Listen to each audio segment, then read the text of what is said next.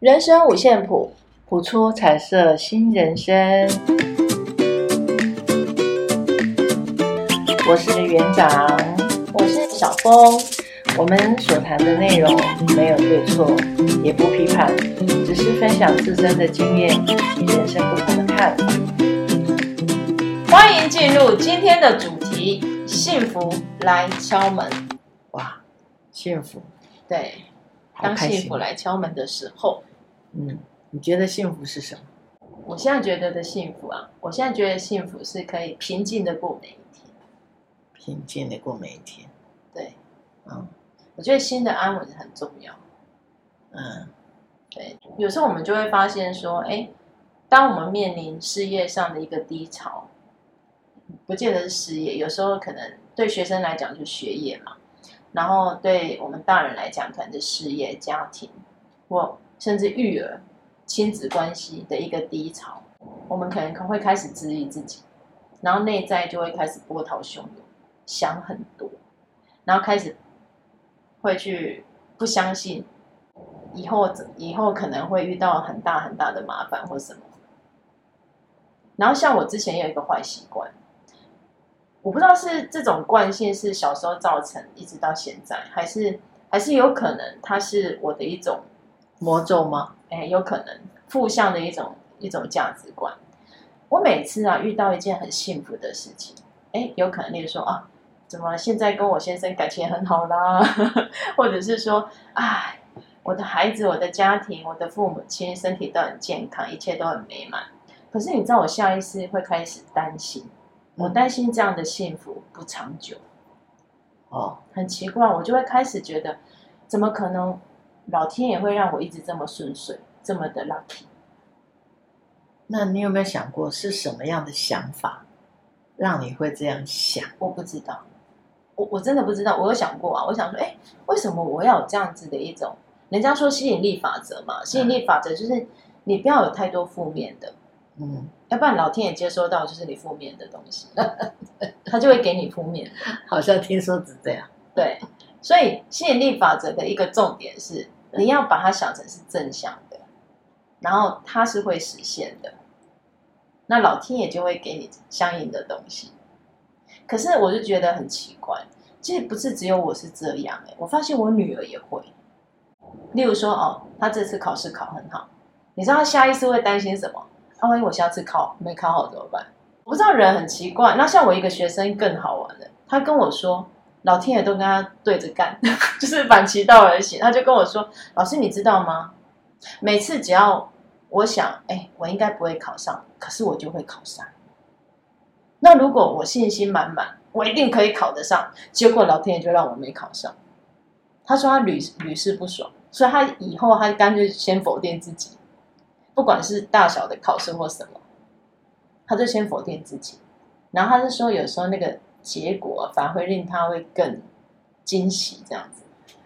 所以其实那个是一个，呃，我们讲一个想法，一个念头啊，一个念头，真的，一个信念是，就是他可能在这个过程中，哦，我做了什么一定不会成功，哎，对。可是搞不好他因为觉得他不会成功。所以他多用了一分的力量，他就成功。那明明很有把握的，他觉得会成功的，他觉得会成功，一定会成功，所以他松懈，所以变成不成功。有没有这样可能？那万一是事后的假设嘞？就是他已经考完试。什么叫事后假设？考完试？就例如说，可能他已经考完段考，嗯。然后就会，我就问他说：“啊，你考的怎么样啊？”他说：“老师，我一定会告诉你我考不好。”然后呢？他说：“这样子哈，如果万一不小心考好，我才会觉得嗯很惊喜，因为他怕我不知道是不是，我猜的是，我猜的，因为如果他一讲说：‘哎，老师，我这次考得很好，我都准备好了，一定可以到达几分几分。’嗯，对。结果出来的时候没有。”那个丢脸，那个不好意思，那个啊，被嘲笑。你不是自信满满吗？我们常常都会这样。对，你不是自信满满，所以可以考几分嘛？你看结果砰轰啊！所以其实它背后的那个含义是他怕被嘲笑，是这个意思。很多很多，我猜的。我我不知道这这个这种这种人生的节奏啊，tempo 其实也很好玩。像像例如说，我的学生他刚写完一份，假设是模拟试题好了，然后我就会帮他批改嘛。然后例如说，哎，他前面十题都对哦，我说，哎，不错哦，你写的还不错。他就会跟我说，老师，你千万不要再称赞我，不然你继续改下去。结果下一题他就错了，他说，老师，你看你每次称赞我之后，下面就会很惨。我说，有有这么的神准吗？那个就是他给他自己下了一个。呃，预设立场的心态，对我，我就想说，怎么大家都会有这样的心态？其实不要说小孩子，你看我们大人也会啊。我每次，你知道，每次脑海里就会出现一个四个字，一一个成语，就四个字：乐极生悲。所以我每次遇到很开心、很快乐的事情呢，我都会开始，到后面我就会收敛自己。我说：“哎，不可以这么开心，不可以这么幸福，因为你太幸福，可能老天爷会嫉妒。”乐极生悲，知道吗？然后接下来接踵而来，可能就是不好的事情。真的，我我后来都会有，可能我不知道是我把自己带上一个紧箍咒，还是怎么样，自己把自己限制住。对，真的，人不要限制住自己，真的，你就要你就要享受那个当下的那个幸福，把那个幸福深深的牢记在你的心里面。这个幸福的滋味，幸福你感受到，你闻到。你看到，哦，你你接触到这些等等的那五感，通通都把它收在心里。那个享受，就享受那个当下。当你享受当下的时候，你就不会再有负向情绪、负向的想法。哎，我不值得，我可能下下一秒会发生什么事，那个担心就会不见。所以下次吃便当的时候，不要再把最好吃的留在最后，要先赶快吃掉，因为你不知道最后也会不会吃到它，是这个意思吗？有没有？小时候，对不对？对，小时候吃便当的时候，我们都把那个鸡腿留在最后，对，就会把那个最好吃的留在最后再品尝。对，然后结果最后那个鸡腿掉了，要不然就被夹走，所以就就一直这样子，那个记忆就。深刻到以后就觉得真的是好事不会发生吗？真的是如此吗？我不知道啦，其实真的不知道，要做实验才知道。这每个人每个人在生活中的一些信念的养成啊，或者是否决自己的这些，慢慢去回推回推，是有迹可循的。嗯，我觉得任何一个习惯的养成，或是信念的养成，也是一样啊。对，价值观。从小一直累积，像我就不会这样，不会觉得好事后面就一定会坏事。坏事，我从来没有。我我你刚刚在讲的时候，我这样子回想起来，没有。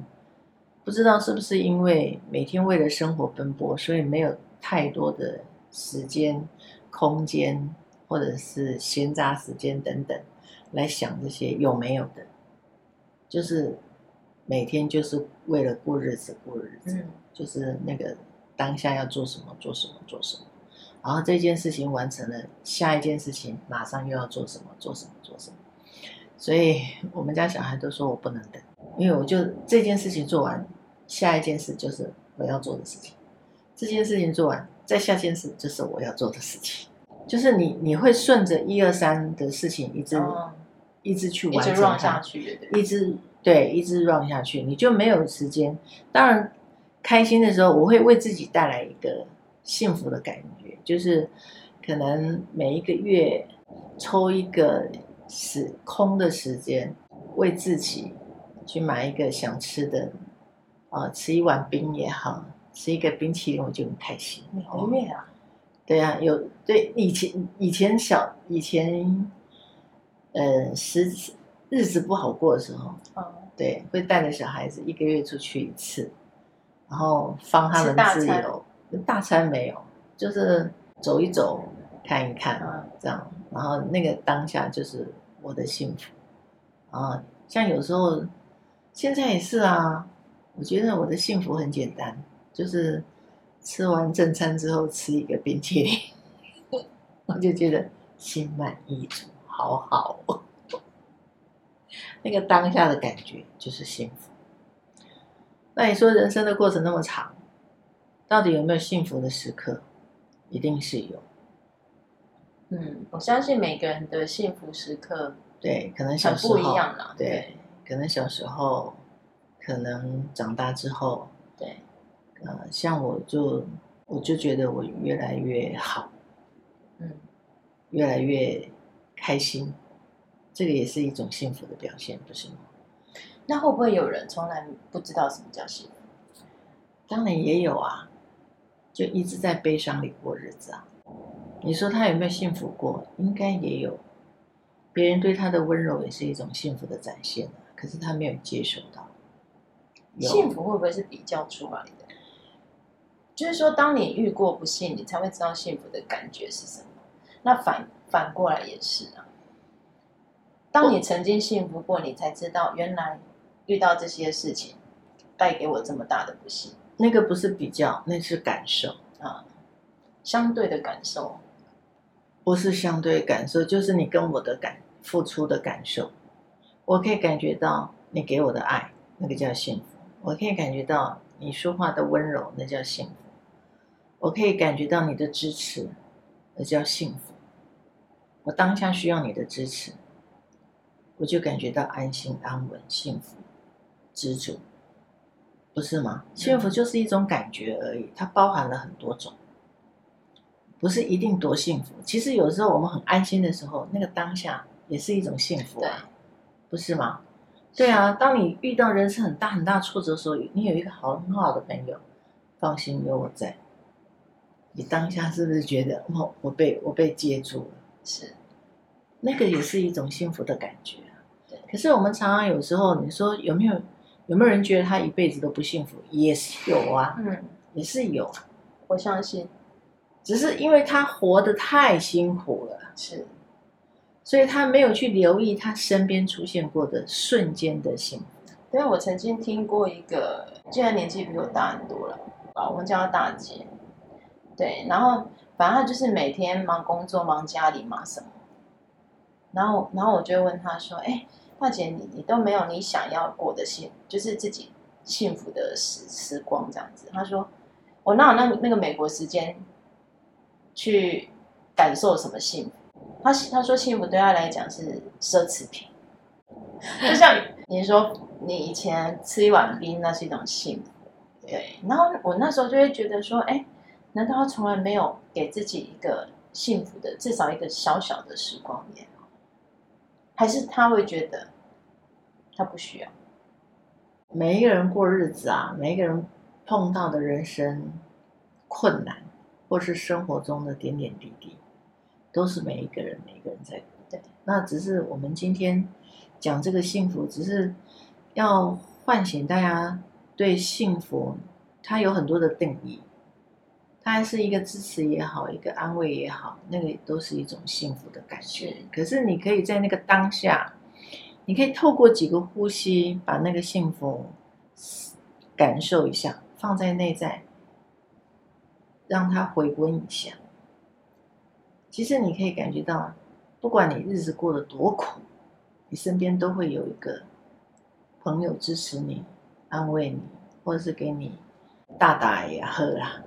对不对啊？如果没有，就像我们我们在催眠里面学的，拥抱自己，哦，你的一只手放在你的腋下，另外一只手环环抱着你的身体，让这样的温暖串流在你的心里。其实自己也可以自己给自己给自己一个幸福的感觉，那个温暖，让它串流在你全身的细胞里面。让它可以支撑着你继续过日子，我觉得这个是很很很重要的。就像我们人生这样，你看从十五岁开始当妈妈之后，我就像我刚刚讲的那个幸福，就会我就会以前都是礼拜六半天嘛，然后我们礼拜六哎好像是哦，放学之后我就会邀同学，我觉得那个距离好遥远，我们是坐客运车上学，是，然后。在凤山下车以后，我就会邀同学去冰店吃一碗冰，然后吃冰回吃完之后再回家继续当妈妈的角色。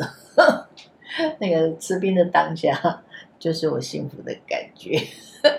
我会自我会自己给自己一些些开心，找一些开心的事来做，然后找一些觉得哎，给自己一些温暖。我觉得。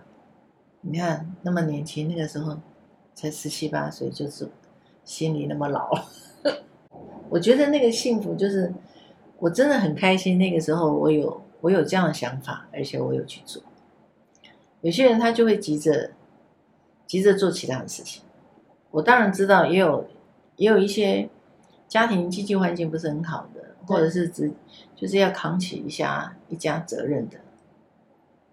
他们过得也是非常非常辛苦，可是我觉得我还是要找一些可以让自己喘息的空间，然后让这个空间松动一下，让自己感受一下那个幸福的氛氛围，自己给自己的，不然的话日子怎么熬下去？不想不想太负向啊！真的，我相信幸福是可以自己给予的。是啊，自己创造。是不见得要寄望他人给予。对，当然在婚姻里面也有人很幸福，也有人不幸福。对啊，那都是就已经成事实这样子了。那你如何调整，也是看看自己了。嗯，不要这很重要。不要说他都没有改变。对，婚姻里面没有。就像我刚刚回想起的那个大姐。对，她给我的感觉就是她人生只有一个苦字，对她来讲好像字典里没有幸福，没有快乐这件事。要说苦，我们也很苦哎。对呀、啊，所以我我才会觉得说，哎，像现在的孩子，是你问他说，啊，你幸不幸福？他一定说，啊，每天作业写不完，每天考试考不完，我哪里幸福？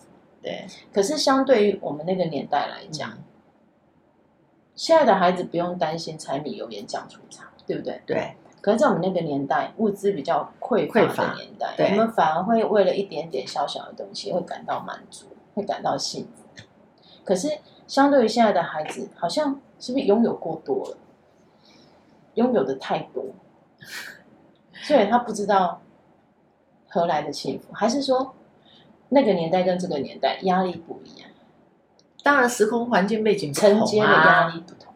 对呀、啊，你看那个时候哪有手机？对呀、啊，哪有抖音。可是你反而觉得说，哎，现在的孩子其实不于匮乏，有没有吃啊、穿啊，什么都都用的好好的，父母亲都帮他安排的好好的。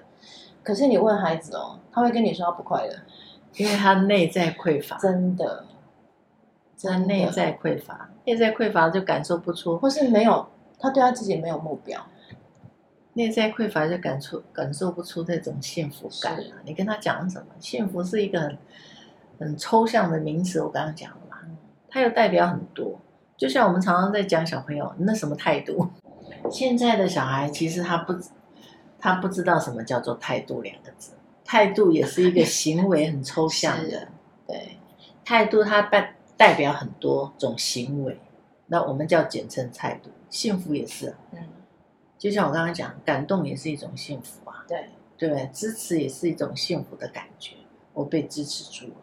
我被承接住，就像这次上我们去那个僻静，对啊，有学员说：“姐姐，我可以抱抱你。”我说：“我好感动哦。”我说：“好啊。”他说：“谢谢你，谢谢你，你承接住我了。”我心里好感动哦。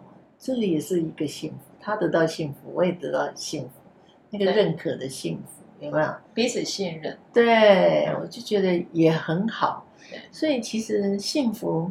你觉得随时都可以，如果你愿意，其实它随时都发生在你的身边，除非你拒绝接受。我不看不听，对，不闻，对啊，就是把你自己的心关起来。真的，我觉得很多人他过得不开心，是因为他没有把他的心给打开，他不愿意接受，不愿意承接，不愿意接纳，他不相信，对，他不相信，他不相信他自己。可以得到，可以得到幸福。其实要相信，幸福可以自己创造，也可以自己给予，不一定是手心要向上。是，幸福也可以是哦，真的手心向下，真的，我们可以给别人，也是一种幸福。对，表示你有能力。当然，在这个有能力之之前，你要先让自己作为那个有能力的那个人。对，你要让自己强大。那你如何让自己感到更幸福、更开心？这就像我最近在读的一本书《当和尚遇到钻石》。这本书真的是我，我觉得虽然说，哎，他把它归纳在好像是商场上面的一个智慧，可是实际上我，我倒是觉得，真的，它里面有一个理论，哎，让人家觉得哇，很惊艳呐。他说，修行的和尚难道一定要清心寡欲？就像这本书的作者一样，他很年轻，其实他很年轻，他学历很高，他很会读书，很聪明。他很年轻，就可能二二二三十岁吧，他就赚很多钱。可是有一天，他突然就到印度出家。然后，其实他为什么出家了十几年，他又重新回到商场上面，是因为他的师傅嗯跟他说：“你离开寺院吧。”嗯，因为他们是在寺庙里面修行嘛。嗯、他说：“你离开寺院吧，你回去你的国家，你回去你原来的地方。”然后他就觉得很奇怪。他一开始其实人都是这样，他不习惯，因为他已经习惯那种平静的生活，每天诵经，每天洒扫，每天什么的。你叫他再回去那些很紧凑的生活，他会觉得不太习惯。他就说：“为什么？”然后这个师傅就跟他说。就跟他说，修行不见得要在寺院，哎，在人间反而是最大的修行。他觉得你在这里已经够了，你可以回去。然后他他就很有疑问啊，他就说：“可是当一个和尚要那么多财富干嘛？”然后他就说：“你觉得修行跟财富这件事是不能并在一起的吗？”他的意思是说，修行跟财富一定是二选一嘛？他说：“你有没有想过，当你更有财富的时候，你是不是可以帮助更多的人？就曾经我们刚刚不是聊的那个话题，有没有？嗯，当你有能力，但你要先先决条件是让自己有能力去帮助别人。嗯，是啊，对，对啊，对我我在看这本书，我就觉得哇，没错啊，修行人呢，到为什么？他说修行人为什么要一直很贫困？这其实是不能画上等号。”嗯，你你可以拥有财富，但你拥有财富的路上，你还是可以继续修行。它并不会违背，不会彼此违背。这个考验到什么？考考验到人性，一定有。当你很有钱的时候，你还会做修行的事。因为书我还没看完，我还在感受他每每一句话带给我的。就像人家讲的。坐上那个位置，换了位置，换了脑袋嘛，是这个意思吗？对啊，如何如何回到初衷？如何回到初衷？修行人要做的事就是常常要回到初衷。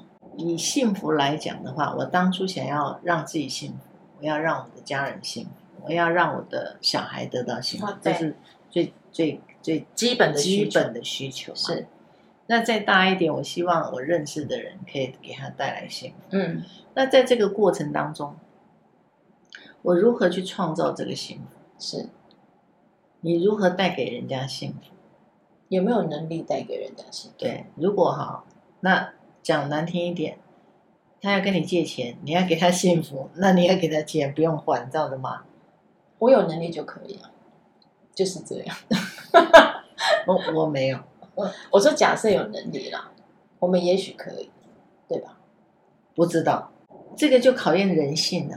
这个部分，这个就想到一一个很很有趣的推论。假设哎，这次威力彩不是有几亿没人得吗？好，那你有没有想过，如果一人独得，就你独得了，嗯，你会不会分享？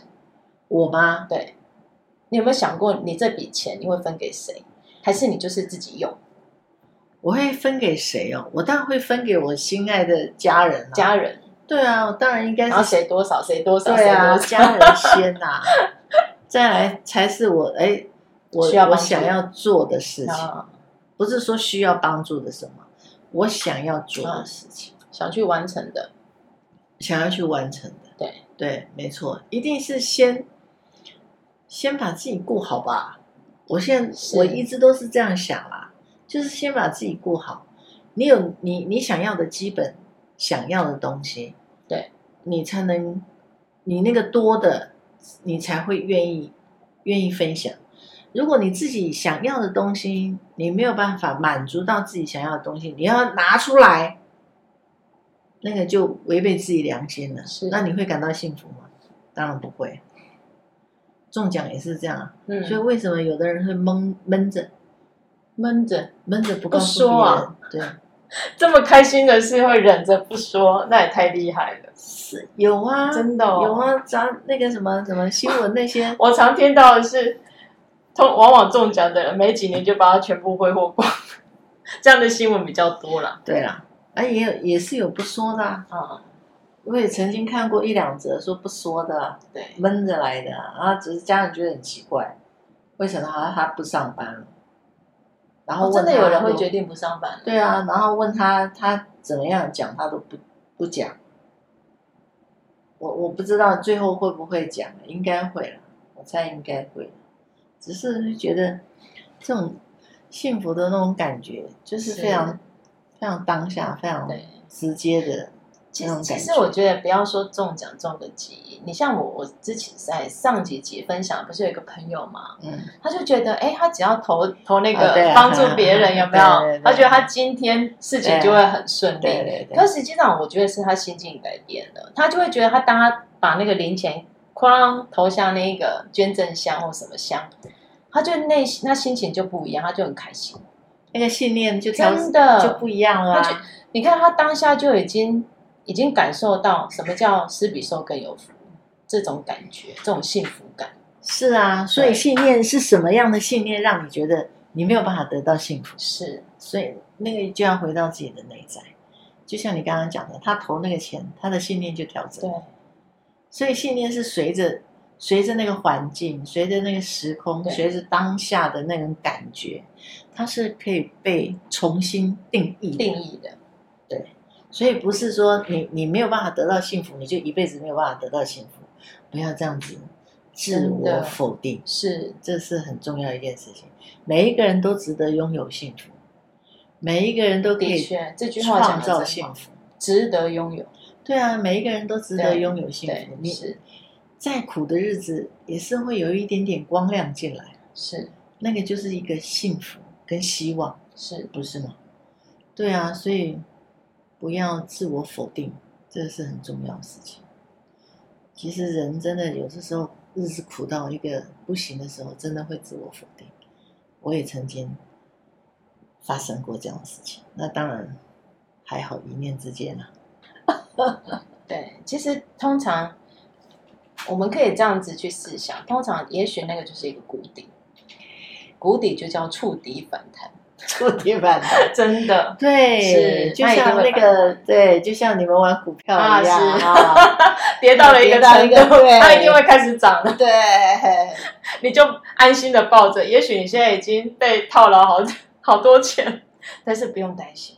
它就是开，它就在谷底了嘛，贴壁纸了，就真的没有啦，贴贴壁纸不叫谷底，贴壁纸就就是没有没有没有，还是不要不要。我我是不同意大家玩这个东西，是是是，对，每一个人开话题，对对对对，每一个人每一个人见解不同。不过刚刚讲的园长给的结论真的是好的，真的是很棒啊！就是你要相信自己值得拥有幸福，这个很重要。每一个人，对，真的每一个人，每一个人，当你相信的时候，幸福就会来。对，对，没有错，你一定要相信，幸福一定会来敲门。是，抽一张，换你抽了，换我抽。对，上次是我抽的，上次你抽的，这次我抽一张，好好生活。哎，嗯，这个好像，我我看到。我我我我看到两张，我念一下这两张。好，嗯，看清面具的背后，在世界这个大舞台上，每个人都扮演着不同的角色。你从别人身上看到的未必表里一致，他们在你身上看到的也不是你的全貌。我们戴着社交面具，使自己觉得比较不那么脆弱。况且，如果我们总是透露自己的想法，我们可能会冒犯很多人。当你跨入陌生的新领域，如工作、人际关系、旅行时，你会遇到一些有趣的人物。与其评判他们，不如观察他们，你才能更清楚地了解他们的动机。尊重文化差异和每个人的性情，但也同时密切观察他们的言行。如果这些不一致，可能某些想法正在面具背后发酵。留意这些微妙的细节，其实你也经常如此。你越诚实的活出自己，你就能越勇敢的呈现你最真实又富有同情心的样貌。另外一张，你是你的信念。你的信念在你脑海里，就像电脑软体程式般的运作。你一旦开机，就被他们驱动。但问题是，这一些程式是由别人，例如你的父母亲、师长。甚至是生活中的次文化撰写之后，再灌入你的脑海。例如，当你还不了解一个人的遭遇，就对他进行批判，或没有任何证据时就做出结论，这些是偏见。或者，有时你把自己的行为归咎于命运，其实你只是依着别人的剧本上演，而放弃了独立思考的机会。庆幸的是，剧本可以重写。过去你一直信以为真的信念，并非一成不变的。摆脱偏见，重新审查旧有的思考模式，并学习思辨，改变你的想法和习惯，进入一个更高境界的体悟。记住，你是你的信念。你会发现一个崭新的自己。是啊，信念是因环境、时间、当下而改变的。你一定会发现，当你改变你的信念的时候，你一定会发现一个崭新的自己。你也会越来越幸福。对，这两张其实有有一些点是很契合的，像像另外这一张，它就。它里面就提到，你越诚实的活出自己，你就能够越勇敢，呈现你最真实又富有同情心的样貌。是啊，对，一切都是回到自己内心，对，对看看见自己啊，很重要。对，没错。对，然后接纳自己。是啊，你是值得拥有幸福的，真的。哦，好。好，谢谢大家，也希望大家多可以多给我们一些反馈吧。哦，是，如果你有什么样的小故事可以分享，我们都很愿意。对，我们等你来敲门。对，等你来敲门哦，你也是我们的幸福。好，谢谢大家，拜拜。